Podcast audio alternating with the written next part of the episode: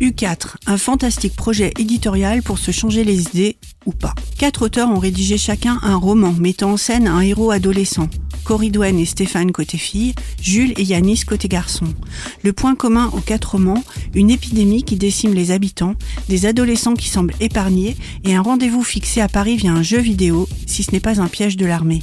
Pillage, violence, déportation dans des camps gérés par l'armée, les adolescents doivent affronter bien des dangers pour se rendre à Paris, tout en surmontant la mort ou la disparition de leurs proches. Chaque roman nous fait vivre les événements via le regard du héros ou de l'héroïne, chacun ou chacune avec ses qualités, ses défauts et son immense courage. Coridouane d'Yves Grevet, Jules de Carole Trébor, Yanis de Florence Inquel et Stéphane de Vincent Villeminot forment l'impressionnante tétralogie U4 à découvrir dans votre bibliothèque ou en poche chez votre libraire préféré.